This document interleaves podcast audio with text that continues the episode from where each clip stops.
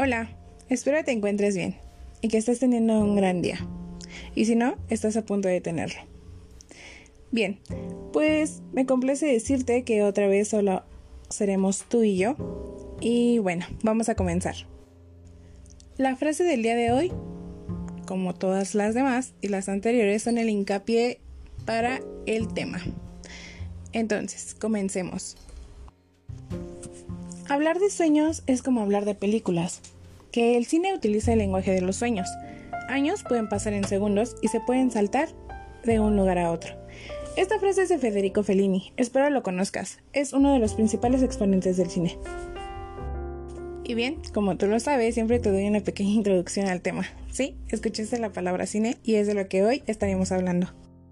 Vamos a comenzar con su historia, los inicios del cine, qué es, cómo era, cómo empezó.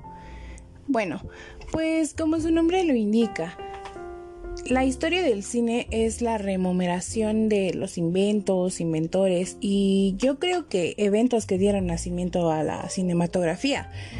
Eh, se puede extender desde sus inicios, porque antes eran el cine y las películas y, e incluso los pequeños cortometrajes que empezaron eran mudos en blanco y negro hasta hoy en día que se han convertido en vertientes contemporáneas que son digitales y abundantes en efectos especiales y computarizados. Es como una innovación en el tiempo. Si lo comparamos hoy en día, pues no tiene nada que ver con, con el pasado. Eh, esta historia empieza casi dos siglos desde finales del siglo XIX hasta hoy en día. O sea, el cine no ha dejado de innovar y de presentar cambios desde el siglo, desde finales del siglo XIX. Eh, va de la mano de la invención fotográfica, porque el cine es una técnica de captura, de edición, de reproducción de imágenes y sonido. Eh, se puede decir que opera eh, a soportes fotosensibles, aparatos de computación, proyectores especializados y todo esto para ofrecer al público espectador una impresión del movimiento. Y esta técnica se ha ido perfeccionando, o sea, porque en nuestros días con la incorporación de la tecnología digital y la profesionalización del oficio cinematográfico, pues hace que todo sea más fácil a comparación de antes.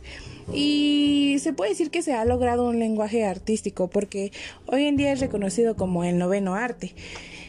Y en tanto, tanto la industria del entretenimiento moviliza pues muchísimas y muy grandes cantidades de dinero en el mundo entero. Pero en sí, ¿dónde se originó el cine? Pues como ya te lo había mencionado, en tiene inicios a finales del siglo XIX por y gracias a la invención de la fotografía, porque con ella se dieron los primeros pasos hacia la generación de la impresión del movimiento. O sea, gracias a la persistencia de nuestra retina, que... ¿Por qué te menciono esto? Porque la mínima perduración de las imágenes vistas en la retina humana, eh, pues cuando se proyectan a gran velocidad, eso se le conoce como persistencia retiniana. Entonces, no solo el cine hace su magia. Claro que el cine lo. Nosotros somos este. Eh, el cine es el emisor y nosotros somos el receptor del mensaje. Entonces, pues a través de nuestros ojos podemos decir que también sucede una ayuda por parte de nosotros. Porque, claro, voy a sonar mal o tal vez no sé, no sé cómo lo tomen, pero es como preguntarle qué te pareció la película a un ciego, pues evidente y claro está que no te puede decir al parecer como tal las cosas. Claro que tiene audición, sí, el sentido de su de su oído pues está sumamente desarrollado y más que las personas que vemos, pero evidente y claro está no es mm, no es lo mismo ver una película y escucharla a solo escuchar la película. Pero bueno, me desvío un poquito del tema. Entonces, la primera proyección fílmica que se exhibió al público fue en París y exactamente fue el 28 de diciembre de 1895. ¿En qué consistía? Fue una proyección de la salida de unos obreros de una fábrica en Lyon. Y hasta, pues, fue grabada por los pioneros y más reconocidos cinematógrafos, los hermanos Lumière. Y bueno, en ese mismo año produjeron más de 500 películas, cortas evidentemente, y claro está, eh, no más de un minuto duraban sus, sus películas. Y a esa primera proyección solo acudieron 35 personas, porque pues nadie creía, o sea, no era como un gran impacto el, el, el que tuvieron. Entonces la voz pues corrió rápidamente en París, donde es la cuna del cine. Y de repente hubo, o sea, ya las multitudes de personas se reunían, estaban deseosas e impactadas de ver un nuevo, un nuevo invento al final. Eh, fue anunciado como Cinematograph Lumière y bueno, pues ese es como su inicio, por así decirlo. Y también es Mm, quiero mencionar una célebre anécdota de que una de las primeras proyecciones involucró la filmación frontal de un tren que llegaba a la estación. Entonces, pues, el público que asistía a verla, pues estaba temeroso de que el tren los atropellara y huía de la sala por... Pues les digo, la ayuda de nuestros ojos pues también es un punto clave para el cine. Pero antes del cine, ¿qué, qué había? O sea, ¿cómo sus inicios remotos? Porque ese es un inicio ya como tal, mm, denominado, considerado cine. Sí, pero antes eh, de la invención Lumière pudiera existir, pues había ya numerosos descubrimientos que, que tuvieron que darse previamente, porque pues no creo que nada nazca de la nada. Eh, se remontan en el siglo VII, cuando un sacerdote, mm, Atanasio Kircher, inventó la linterna mágica. Este era un aparato de imágenes que rotaban y simulaban el movimiento y pues solo servía para entretener a los niños. Pasamos al siglo VIII, donde Gaspar Robert Mm, hizo popular la proyección pública de imágenes pintadas sobre placas de cristal, que fue bautizado como Fantasmagory. Y ya en el siglo XIX hubo más experimentos con imágenes en movimiento. Y pues uno de los más importantes fue el estreboscopio. Y bueno, su inventor de este fue Simon Bo Stanfer y este permitía ver a velocidades muy lentas o que se quedara quieto un objeto que girara sobre sí mismo. Y en 1874 mm, fue inventada la fotografía. Y basados en este invento, el francés Jules Jasset creó el revólver fotográfico. Este es un antepasado de la cámara fotográfica que hoy conocemos. Y poco después un estadounidense de nombre Edward Muybridge logró reducir el galopar de un caballo a partir de las fotografías tomadas en una serie de su carrera. Pero el cine como tal solo fue posible cuando Thomas Alva Edison, creo que es muy difícil que alguien no lo conozca, inventó la bombilla incandescente en 1889. Y luego el eh, porque bueno, ese fue el nombre que más adelante le dieron, hizo un aparato que sincronizaba el sonido y la captura de una imagen. Y esto para intentar capturar el movimiento, el momento vivido, perdón. O sea, ya era posible con ese este invento poder unir el sonido y la captura de una imagen.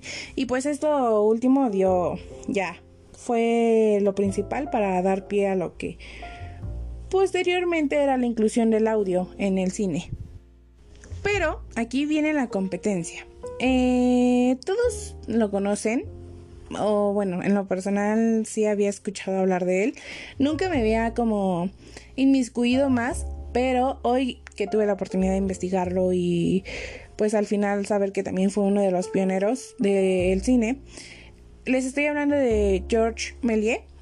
Eh, y pues él le causó este entusiasmo lo de los hermanos Lumière. Entonces él decidió invertir en la tecnología de ellos y pues evidente y claro está que propuso innovaciones y pues cambió el carácter tan natural, realista y un tanto pasivo de las grabaciones de los hermanos Lumière. Y por el contrario, pues Méliès creaba historias de ficción dotadas de efectos especiales. O sea, ya era una producción más allá de lo que empezaba en ese entonces, en donde ya se incluían escenografías de cartón, maquillajes, saltos de edición. Eran más fábulas infantiles y relatos fantásticos. Mm, pues hoy es recordado como el mago del cine, este George Méliès y por mencionar alguna de ellas y las más importantes fue El viaje a la luna en 1902 y El viaje imposible en 1904, todas estas inspiradas en los libros de Julio Verne. Se me olvidó decirles, voy a estar mencionando un poco de los importantes precursores del cine. Eh, pues ya mencioné a dos de ellos que fueron los hermanos Lumière eh, bueno, los antecedentes. Y llevo a George Méliès. Ahora vamos con León Gaumont y Alice Guy Blaché. Pues ellos eh, a finales del siglo XIX fue un secretario, perdón, fue una secretaria y su socio y luego de que, de que, de que presenciaran ellos las proyecciones de los hermanos Lumière, ella convenció a su jefe. Eh, su jefe era dueño de, de una empresa que vendía aparatos fotográficos y lo animó a incursionar en el cine. Entonces, juntos emprendieron la producción de filmes que Alice guionaba y filmaba. Entre ellos, uno de los primeros largometrajes de ficción que se le conoce como La Fea Show, que es el Hada de las Coles, en 1896. Y bueno, estos primeros filmes había pues una importante presencia de técnicas teatrales. O sea, aún no se planteaba la idea de cómo filmar una película sin que pareciera una obra de teatro. Y ya posteriormente se incorporó una tintura por primera vez, en donde ya las imágenes eran a color. Otro de estos grandes pioneros fue Charles Paté. Él fue otro emprendedor del cine gracias a las exhibiciones de los hermanos Lumière. Él fabricó sus propias cámaras con las que inició sus producciones. También intentó combinar el fonógrafo con el cinematógrafo. Esto para captar el audio y video al mismo tiempo. Pero pues no, no dio mucho éxito.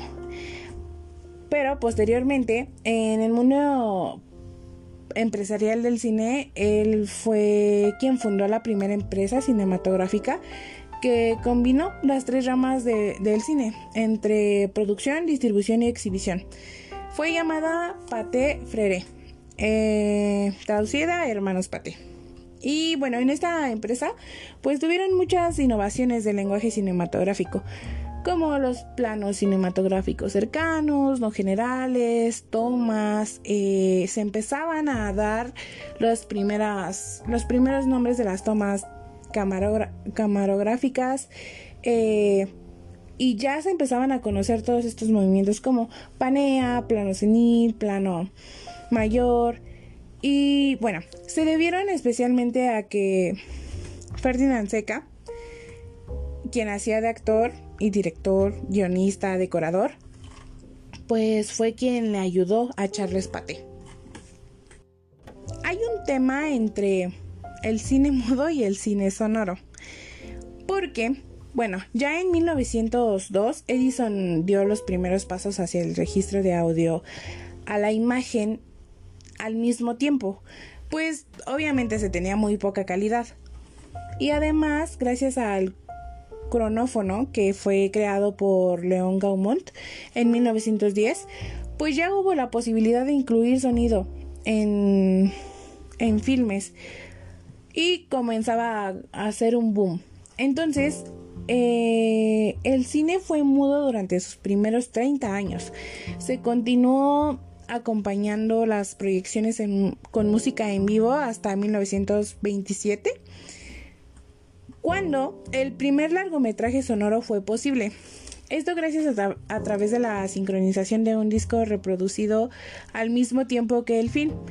Y esta primera película sonora fue El cantor de jazz de Warner Brothers en Estados Unidos. Aunque no lo creamos, también hay un lenguaje cinematográfico. Eh, porque acabaron con la tendencia de filmar el cine como si fuera, les mencionaba, un tipo de teatro grabado. grabado. Eh, fueron dos personas. El primero fue David em, Griffith y él es cineasta estadounidense. Fue autor del Nacimiento de una Nación en 1915. Este filme era mudo y relataba la fundación de los Estados Unidos que fue la primera superproducción fílmica de la historia. Él empleó por primera vez planos alternados y no fijos, una cámara móvil, planos y tomas totales o parciales, y otros cambios que fundaron parte del modo de hacer cine que aún entendemos y seguimos poniendo en práctica. El segundo de ellos fue Sergei Einstein. Fue un cineasta de la Unión Soviética cuya obra clave es el acorazado Potemkin, eh, filmada en 1925. Otro filme mudo que narra el motín dentro de un acorazado zarista en plena Revolución de Octubre. Esta es considerada la mejor película de la historia y es de las más estudiadas del cine, pues se estudia gracias a su técnica de montaje que hizo escuela desde ese entonces. Y es el primer filme en usar imágenes chocantes, pues para generar una reacción emocional en la audiencia. Ya podemos retomar un poco más sobre la actualidad, mencionando el cine a color. Bueno, pues la invención del cine a color fue una preocupación desde el inicio para todos los pioneros, como Méliès, porque procedían a colorear uno por uno los fotogramas de esos filmes. O sea, era una técnica muy poco eficaz, costosa y llevaba mucho tiempo. O sea, se imaginan como colorear mil escenas y luego tomarlas y corregirlas. O sea, no, es tan, no era tan fácil editarlas o como hoy en día en una computadora, solo cortas, pegas. Pero no, en ese entonces todo todo tenía importancia tanto en la paleta de colores que ocupabas en los fotogramas como en la escena del movimiento, o sea, porque podía quedarte muy bien cada uno de los fotogramas, pero evidente y claro estaba que no te iban a quedar bien las escenas. Y si no te quedaban bien las escenas, pues se veía un tanto mal tu fotograma. Pero para 1915 apareció Technicolor. Esta compañía trabajó durante años, años, años, años. Eh, podemos decir y llegar a mencionar que fue un monopolio en la producción de sistemas fílmicos a base de los colores primarios. Y estos colores primarios pues permitieron inicialmente insertar secuencias de color en, en los filmes de ese entonces que eran blanco y negro. En 1929, si no mal recuerdo, se proyectó el primer largometraje en colores que se titula On With, On With the Show. Y para 1932 se incorporó un tercer color a la paleta. Ya para este entonces pues se logró un sistema en base a los tres colores primarios que daba grandes resultados. Y fue empleado nada más y nada menos que por Disney en todas sus animaciones. Y finalmente este sistema fue reemplazado en 1950 por el propuesto por la empresa Eastman Kodak, que era mucho más fácil, sencillo, eficaz y un poquito más económico. ¿Por qué Hollywood es la meca del cine? O sea, ¿Qué tanta importancia, relevancia tiene Hollywood en este tema del cine? Pues Hollywood y el éxito que tiene Estados Unidos dentro del cine pues fue arrollador porque Tomás Alva Edison, quien era ya un empresario nacional muy poderoso, pues intentó quedarse con la propiedad intelectual del cinematógrafo. cinematógrafo, perdón. Eh, y esto pues le causó grandes tensiones con los productores de cine independiente. Y pues se llegó a un conflicto a juicios y bueno, un tema más allá de lo legal como, como disparos. Y como consecuencia muchos creadores emigraron de Nueva York hacia un pequeño poblado cerca pues con de la frontera con México, que es hoy conocido y llamado Hollywood. Y podemos decir que allí nacieron los que aún son algunos de los grandes estudios, estudios fílmicos estadounidenses, como Century Fox, Paramount, Universal, uh, Goldwyn Mayer, por mencionar algunos. Y los estudios no solo producían y financiaban las películas, sino que también controlaban la, la distribución. Entonces en poco tiempo lograron alzarse como la meca del cine estadounidense y pues le dieron inicio al llamado Star System de las grandes celebridades del cine. Pero bueno, hablemos de lo actual, el cine digital. O sea, el espíritu del cine podemos decir que tiene un cambio enormemente y muy abismal. Porque luego de la aparición de las computadoras, pues el mundo digital permitió por un lado la filmación ya directamente en formatos digitales mucho más flexibles y de mejor rendimiento. Y por otro lado se incorporaron efectos especiales digitales que no requerían pues artificios técnicos, dobles de acción, eh, tramoyas, sino ya de programas de computación y postproducción. Y además se crearon nuevas técnicas de animación y nuevos formatos fílmicos que en verdad generaron una revolución en la industria. Pues creo que voy a cerrar con este tema de el cine digital. Hemos llegado al final de este podcast. Espero te haya servido de pues no posiblemente de una gran ayuda a la información, pero sí para tratar de, de que te inmiscuyas en, en este tema. Porque al final es algo que hoy en día tenemos cines sucursales e incluso en nuestra pantalla podemos llegar a ver una película. Ya hoy en día en nuestro celular podemos ver una película.